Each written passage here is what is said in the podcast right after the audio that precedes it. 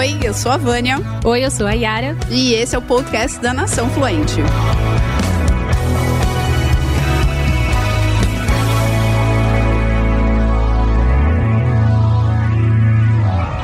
Afinal, será que é possível aprender inglês em menos de um ano? Haha, será? É sobre isso que a gente vai falar hoje e trazendo aqui, porque a gente traz, ó, fatos reais aqui pro nosso podcast. Aqui claro, a gente né? mata a cobra e mostra o pau. É, é isso, é isso.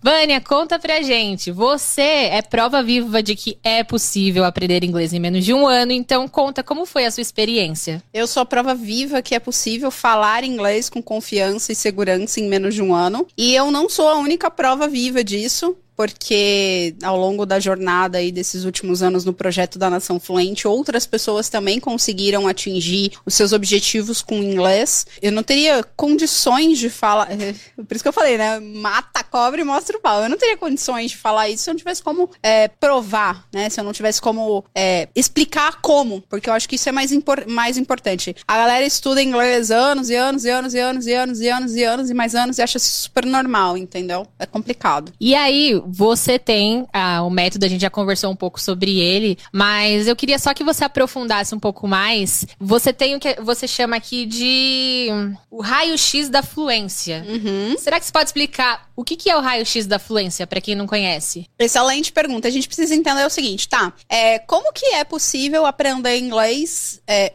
e aí, vamos lá, né? Deixa eu, deixa eu deixar claro uma coisa muito importante aqui. É, pro, é possível eu sair do zero e me tornar com, e ter uma proficiência avançada em inglês dentro de um ano? É, é relativo isso, porque depende de uma série de fatores, entre o raio-x nisso também. O que eu tô querendo dizer é que é possível a gente conseguir falar inglês com confiança e segurança em menos de um ano. E quando eu falo que é falar inglês com confiança e segurança em menos de um ano, essencialmente no cenário profissional, né? Não é falar inglês com confiança e segurança na Disney, né? No meio do fogo.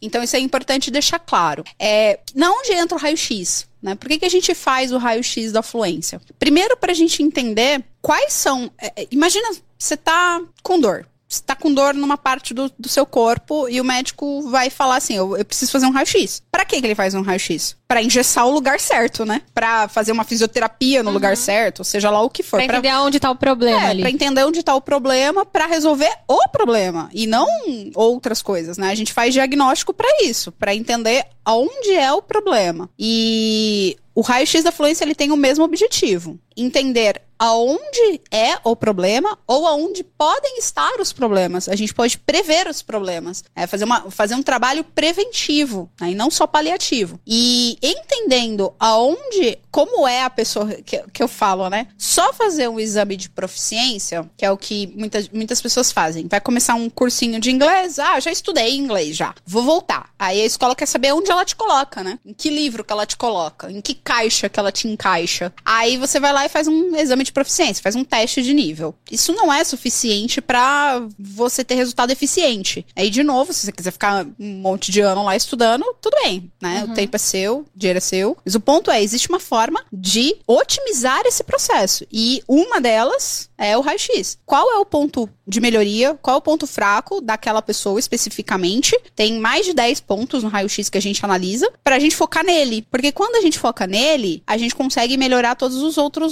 setores. Eu vou dar um exemplo. É, um dos pontos que tem lá no raio-x é não percebo evolução. Eu não percebo, eu estudo, mas eu não percebo evolução e progresso. Tenho muita dificuldade de perceber evolução. É, um outro ponto do raio-x é eu não consigo pensar em inglês. Um outro ponto do raio-x é, é, eu não tenho certeza do caminho que eu devo seguir. Tem vários pontos do raio-x. Quando a gente. Aí a gente fala, nossa, eu, eu, tenho dificuldade em todos esses pontos. Aí a gente mede, né? De, de, de 1 a 10, qual é essa dificuldade? Aí você olha todas as dificuldades, às vezes a pessoa tá pontuando alto em várias dificuldades. Ela fala, tô desesperada, vou ter que me enfaixar inteira. Não, não. Um ponto que eu chamo de ponto de alavanca é capaz de melhorar todos os outros pontos. Só que a gente só consegue fazer isso depois que fizer o diagnóstico e o raio-x. É, é, é, é são ferramentas, o raio-x é um ferramental que me ajuda dentro da metodologia a fazer com que a pessoa aprenda de uma forma mais eficiente, portanto, mais rápida. Bacana. E o GPS da fluência? É, qual que é o papel dele nesse processo? O GPS da fluência é essencial para te mostrar para onde você quer ir, para te mostrar o caminho que você quer ir e tem até um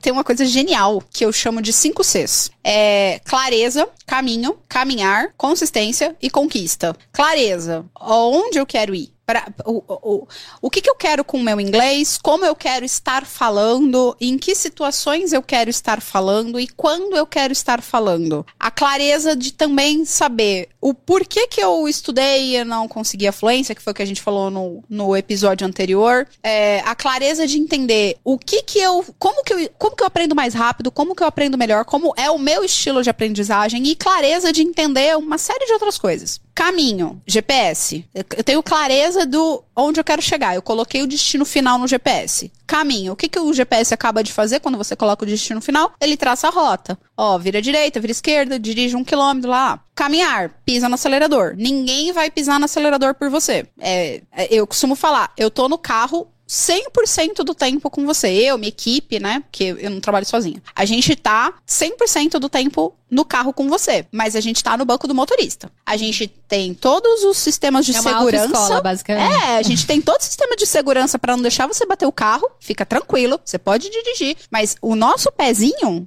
você tem que pisar no acelerador. Eu tenho só o freio. Uhum. eu tenho o freio. Ô, oh, para, vai devagar aí que você tá indo, tá, tá indo errado, né? E eu tenho o caminho, né? Vai para ali, vai por aqui, vai por aqui. Então o caminhar é a pessoa. A consistência também é da pessoa, porque não adianta ela acelerar aqui, ah, vou a 100 por hora agora, uh, sai correndo, aí no outro dia ela não dirige nada. Aí no outro dia ela não dirige nada. Falei, meu amigo, vamos lá, vamos a 10 por hora, mas vamos. Uhum. É a consistência de fazer isso e a conquista que é o chegar, é, quando o GPS fala, né? Você chegou ao seu destino Entendi. final. É, é exatamente isso. Então o GPS da fluência funciona exatamente dessa forma.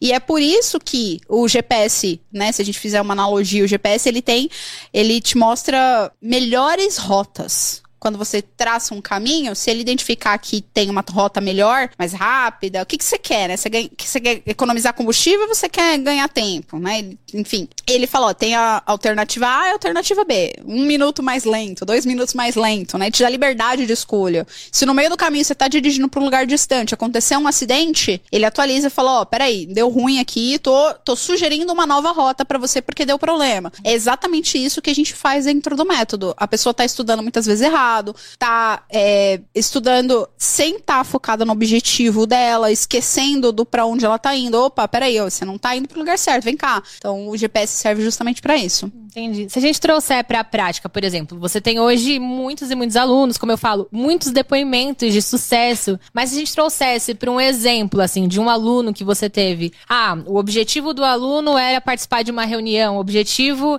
era um cargo novo, é, trazer assim para um, um, exemplo prático da, da vida real que você teve aí, um aluno seu, e contando qual era o objetivo e quais foram os desafios superados por você pegar aí um exemplo ou um, um exemplo que se repete muito dentre os seus alunos?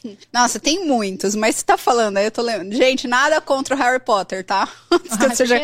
Não, antes que eu, eu seja... gosto. Antes que eu seja cancelada nesse podcast, nada contra o Harry Potter, nada contra. É fofinho, é, eu gosto. Eu nunca li, mas tudo bem. Não, nada contra isso. É porque esse exemplo ele é icônico. É... As pessoas pensam que elas precisam estudar mais. Elas precisam fazer mais. Elas querem fazer mais, mais. Mas eu mais, eu tenho que estudar mais. Se tá estudando meia hora, tem que estudar uma hora. Não é necessariamente isso. Por que, que eu tô falando disso? O que, que tem, que, que tem a ver? O que, que Harry Potter tem a ver com isso? É, várias teve várias situações assim de, de, de pessoas que estão estudando inglês por exemplo eu tenho muito aluno da área de tecnologia muito. Não sei se é porque a demanda é muito mais alta se é porque como eu fui da área de tecnologia a vida toda acaba que as pessoas geram identificação né? Aí teve um caso muito engraçado do, de um aluno ele ele, ele falava assim, Vânia, é, quando chega um e-mail, muitas vezes eu entendo a estrutura da frase tudo, só que eu tenho que procurar, tenho que procurar muitas palavras técnicas. Eu não tenho vocabulário técnico. Da, da minha área, assim, que eu vejo que é, que é coisa que repete muito, sabe? É, eu falo, beleza, o que, que você acha que a gente tem que trabalhar? O que, que você gostaria, né, de trabalhar? Eu gostaria de melhorar o vocabulário técnico. Eu falei, ah, bacana. E como que. Porque o processo de construção dessa rota no GPS, ele é uma via. É, é, é, a gente faz a quatro mãos. A gente não impõe nada pro aluno para que ele. Você tem que fazer isso, porque não funciona. A gente, adulto não, não funciona assim. A gente tem que descobrir no aluno o que, que ele tá disposto a fazer, o que, que ele gosta. Então, por isso que a construção não é tipo, faça isso, aponta o dedo na pessoa e manda ela fazer isso. Eu, junto com ela, tento entender o que, que vai fazer sentido para ela, proporcionando clareza. Então, aí, e o que, que você gostaria de fazer nas próximas, nos próximos 15 dias? Vamos colocar uma meta para 15 dias? Para daqui 15 dias você não tá precisando mais usar o Google Tradutor para traduzir os seus e-mails? É um objetivo Beleza, já, né? É, um objetivo, é uma rota. É, acabei de. ah, Uma rota não, é um destino final lá na rota do GPS. Ele ficou empolgado. 15 dias, não precisar mais usar o Google pra procurar? Falei, vamos, vamos. Ele ficou empolgado. Tá. Falei, que, que- como que você. e, Né, óbvio, eu já sei o caminho das pedras. Falei, como que você acha que dá pra gente construir isso nos próximos 15 dias? Dentro da tua rotina, o que, que dá pra você fazer? Ah, eu vou. Eu vou, na hora que eu for descansar à noite, em vez de assistir, assistir alguma coisa na televisão, eu vou ler. Eu acho que a leitura pode aprimorar o vocabulário. O que, que você acha? Eu falei, eu acho que a leitura pode aprimorar o vocabulário sim. Você tá fazendo input. Hum, Beleza. Eu falei assim, e você já tem material pra ler? Já tem algum conteúdo pronto já pra você ler? Ou você vai ter que fazer alguma pesquisa, né? Comprar? Não, eu já tenho. Eu vou ler o livro do Harry Potter. Ah, que legal. Tudo a ver, né, com Tudo a tecnologia. ver, eu falei. aí eu. Aí, só que aí a gente precisa entender, porque às vezes tem, às vezes pode ter algum. Pode ter uma. um- Uma relação ali. Pode, pode ter. Então eu não posso julgar, né? Eu falo, entendi. Só me explica uma coisa. O, o quanto você acredita que o vocabulário usado no livro para contar as histórias é, vai te ajudar a ter conhecimento dessas palavras que você vê no seu dia a dia? As palavras que você vê no seu dia a dia estão no livro? Não. Aí ele, ele mesmo já, tipo, não. Então, não. Então, assim, olha, parece uma coisa boba de falar, né? Mas a gente vive fazendo as coisas no piloto automático o tempo todo. Eu, eu dei um exemplo absurdo aqui do livro do Harry Potter, justamente para chamar a atenção, mas às vezes a, o erro não tá tão evidente assim. Às vezes você tá errando, você não, não, você acha que está fazendo certo, É um detalhe, né? é o detalhe, e você não tá enxergando. Uhum. É importante usar o raio-x, o GPS, justamente para enxergar esses detalhes que fazem com que a pessoa fique sofrendo ali, andando em círculos com um problema que já era para ter resolvido a tempo, que é simples. É, às vezes faz toda a diferença. E aí ele foi atrás de um outro conteúdo da área dele? Como que foi? Ele foi. Ele. Ele. Foi, e foi, sabe o que foi mais interessante? Ele falou assim: pô, eu trabalho numa multinacional. Todos, todos os manuais do meu trabalho são em inglês. Tá tudo lá. Desde que eu entrei, nunca li aqueles negócios. Eu falei, você acha que ler aqueles manuais do teu trabalho, enfim, processo, governança, é óbvio que eu não sei que material que é, né? É da in- interno da empresa dele, mas eu perguntei, você acha que esse material ele é específico da tua área e que ele pode te ajudar? Ele, nossa, total, total, porque é justamente aquelas palavras que muitas vezes eu tenho dificuldade. né? Então, assim, o negócio tava na cara dele. Sim. né? E, e, e, e ele só enxergou isso depois que a gente fez esse processo da pessoa se autoconhecer, né? Auto-entender o que, que é que ela tá fazendo. Então, se a gente for pensar de uma forma geral, eu quero aprender inglês de uma forma mais eficiente. Então, trazendo assim, para a prática novamente, eficiência. O que, que eu posso fazer para gerar mais eficiência ali no meu estudo de inglês? É sempre pensar que não é sobre estudar mais, não é sobre fazer mais. É, é- é difícil, mas muita gente confunde a palavra eficiência com fazer mais. E não é. É sobre estudar melhor. Na prática, o que, que eu faço para estudar melhor? Primeiro, entender que existem quatro habilidades. Não adianta só ler, não adianta só ouvir, não adianta só escrever, não adianta só falar. Ah, até porque se, se a pessoa já é capaz de só falar, ela nem precisava estar assistindo esse podcast né? Se a pessoa é capaz de ouvir, ah, é um exemplo que eu dou. Às vezes as pessoas são capazes de conseguem ouvir um trecho de uma palestra no TED, ler alguma coisa e ela entende, só que aí na hora de falar, se eu falar assim, ah, ela assistiu um negócio, ela entendeu. que tenha entendido 70%. Se eu falar assim pra ela, é, resume pra mim, em uma frase, o que que, que, que- o que que você entendeu disso que você leu, assistiu? Em inglês. A pessoa trava, buga, deu pane no sistema, alguém me desconfigurou. tipo, travou. Por quê? Porque ela não praticou as quatro habilidades de maneira equilibrada. Essa, essa é um, esse é um dos pilares da eficiência. Tem vários. né? O raio-x tem vários itens e para cada item do raio-x tem um pilar de eficiência. Um dos pilares de eficiência é disciplina e organização. Se a pessoa já é disciplinada e organizada, para que, que eu vou ficar trabalhando naquele pilar? Não tem sentido. Então eu vou. Por isso que para cada um dos itens do raio-x tem um pilar. Tem ferramentas de eficiência. Então, essa a- o estudo das quatro habilidades com equilíbrio é um dos pilares de eficiência. Né? É, entender que não adianta eu me matar de fazer um monte de exercício, de assistir um monte de vídeo, de ouvir um monte de música, de ouvir um monte de... Não é isso. É fazer as... Se você tem uma hora pra estudar por semana, é o que eu tenho. Vânia, é o que eu... No primeiro episódio, né, acho que a gente falou sobre como, que- quantas horas estuda por, por semana. Falamos das 168 horas semanais. Então, assim, se eu, dentro das 168 horas que tem uma semana, se eu tenho uma hora por semana pra estudar, é o melhor que eu posso fazer. Então, faça o melhor nessa uma hora. Como que eu estudo nessa uma hora? Equilibrando as quatro habilidades. Você não vai passar uma hora lendo, não vai passar uma hora escrevendo, tampouco falando. Se, se- se passar uma hora falando, não precisava estar assistindo esse podcast, mas tudo bem. E ouvindo. né? Então, é- esse é um ponto. E um outro ponto, tem vários, de novo, sobre estudar com eficiência, mas para resumir, né, para esse episódio não virar seriado do Netflix, é, um outro pilar importante é a avaliação do progresso. Eu tenho que, eu tenho que ter de forma muito clara a percepção de que eu estou progredindo. E não é um- uma pessoa me falar. Não é eu fazer um teste e tirar um score X. Não é o professor dar um tapinha nas minhas costas e falar, uhul, parabéns, você pulou de nível. Não é isso. É a autopercepção de que eu estou progredindo. E essa autopercepção de que eu estou progredindo faz eu olhar pra trás e falar: caramba, em um mês eu melhorei nisso e nisso e nisso. O que, que eu fiz pra melhorar nisso e nisso e nisso que eu posso fazer mais? Aí vem a eficiência. Pelo que você está falando, então, vale muito a pena você parar para analisar, para fazer essa avaliação sobre você mesmo, fazer essa investigação e essa organização também das ideias, dos pensamentos. Não é um tempo perdido, né? É um tempo ali que é precioso que vai te ajudar a ter mais eficiência. E essa questão que você fala muito também da escrita. Então, você acha que essas duas coisas, a escrita e você fazer essa investigação, isso faz a diferença na hora de, do aprendizado? Escrever no papel à mão já é comprovado cientificamente por N estudos que é muito eficiente para o processo cognitivo. E, e- e várias outras coisas também, não é só para o cognitivo, não. Para várias, várias outras coisas. Quando eu tô com. A, a nossa cabeça ela funciona de um jeito, a- o nosso visual funciona de outro. Quando eu tô com tudo na minha cabeça, eu, eu fico perdido. Eu, eu falo, meu Deus, eu não sei agora o que eu faço, eu não sei pra onde eu vou, eu não sei. E eu tô fazendo. A pessoa só vai fazendo, só vai. Parar, e como você muito bem falou, não é um tempo perdido. É o famoso afiar o machado, né? A, a metáfora aí, digita no Google. a metáfora do afiar o machado, né? Parar pra afiar o machado, pra é, numa machadada só derrubar a árvore, né? Não sair derrubando um monte de árvore aí, igual maluco.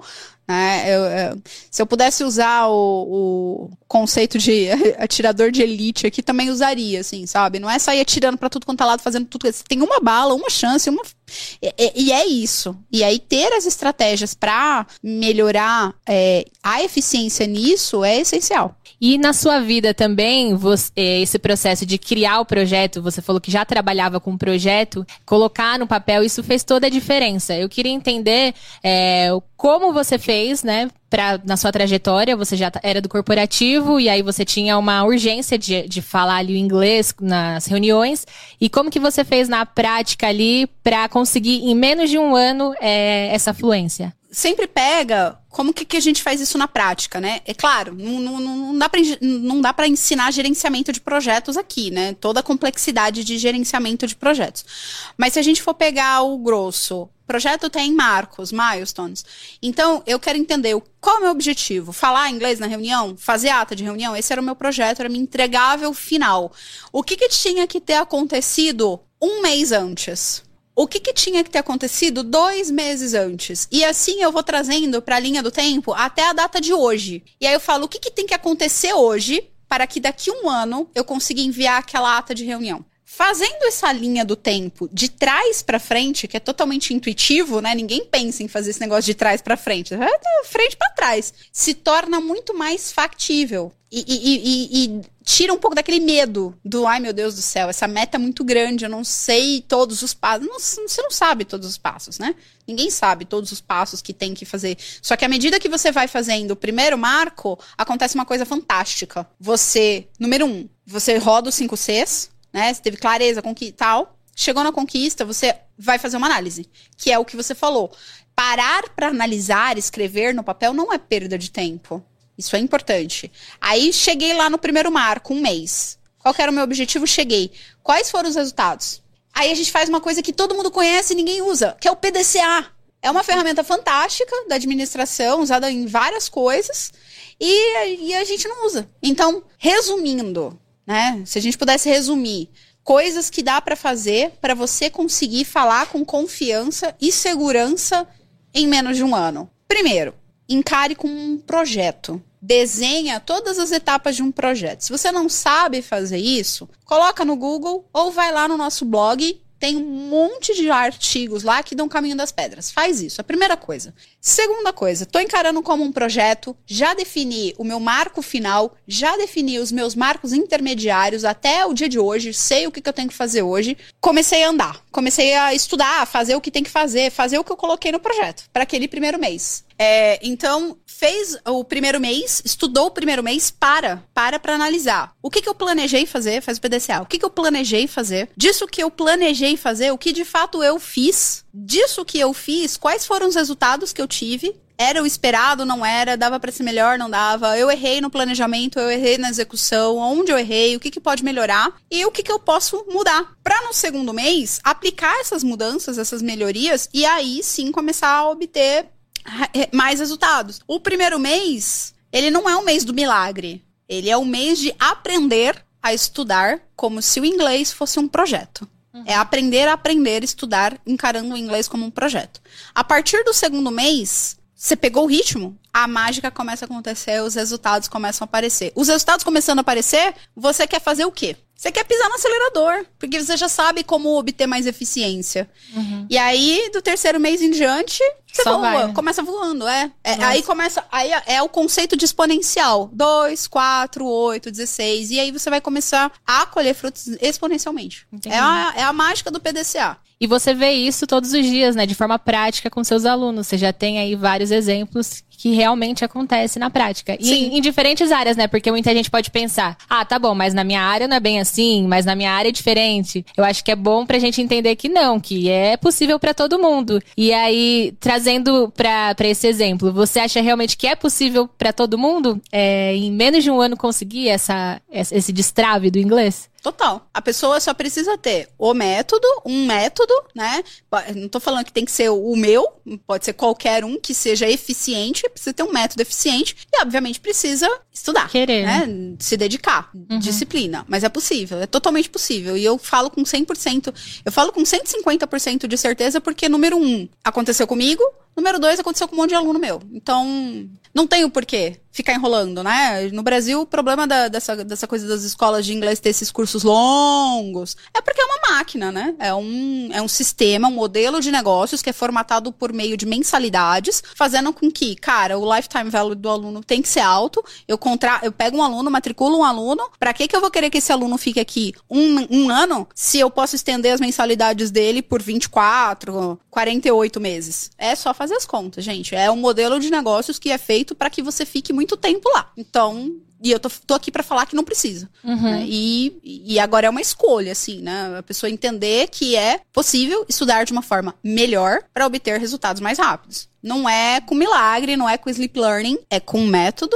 e disciplina. É uma mudança de mentalidade, porque, como você falou, aqui no Brasil a gente tá acostumado, esses cursos, né? A, gente, a criança começa com 11 anos e vai até 17 anos. Depois faz mais anos de inglês. Então você acredita que aquilo vai demorar muito, ainda mais você numa, numa fase adulta, precisando Sim. no trabalho.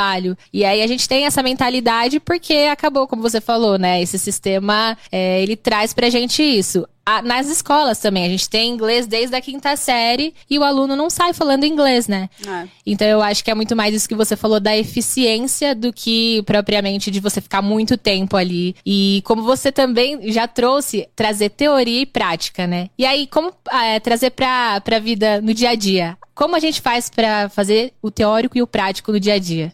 Cara, é primeiro, ter clareza disso, que é teoria e prática. Lembrar que ninguém aprende a nadar lendo um livro. Então, habilidades práticas se aprendem praticando e não teorizando. Então, nadar, aprender um instrumento, dirigir, é, é, não é teoria. É engraçado, a gente aprende a dirigir, antes de dirigir a gente faz aula teórica, né? Uhum. Mas quanto tempo a gente passa na teoria e quanto tempo a gente passa na prática? É verdade. É muito mais na prática. O inglês não é diferente. Então não adianta. Não, não é nos livros, não é enfurnado dentro de casa sozinho, fazendo as coisas sozinho, estudando teoria, que você vai se tornar fluente. É por meio da prática. Isso ter, é, ter essa clareza já te coloca em outro nível, porque você tá lá estudando, você vai se sentir culpado. Falando, cara, eu tô estudando, eu tô na teoria. A Vânia falou coisa vai aparecer uma vozinha aí da sua consciência e vai, vai tirar dessa teoria e pra ir pra prática. Porque senão, beleza, você vai ter resultado? Sim, vai ter resultado, mas sei lá quando. Entendi. É 50% teoria, 50% prática ou tem um outro percentual? Muito, muito, muito, muito, muito mais prática. Poderia dizer que no começo quando a pessoa está começando a estudar e pegar a, a manha tal, seria uns 30 a 70. 30 teoria, 70 prática. É, depois essa quantidade de teoria vai diminuindo cada vez mais. Caramba, legal.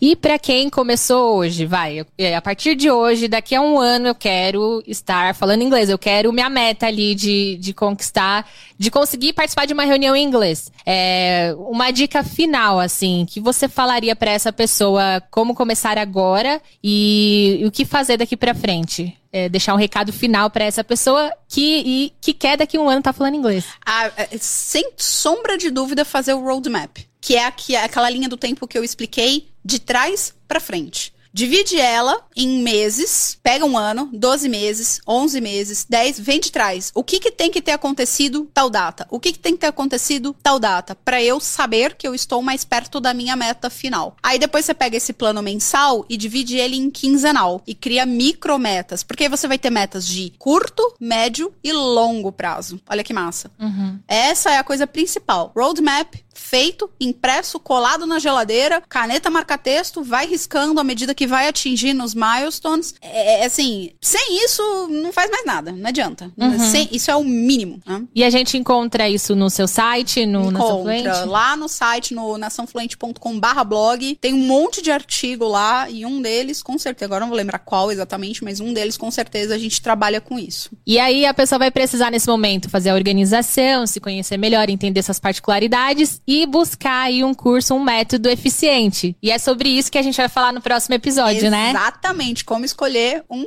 bom curso de inglês. É isso aí. Então, esse aqui foi o episódio de hoje. A gente volta no próximo episódio com mais conteúdo sobre inglês. Até lá. Tchau, tchau. Tchau, gente.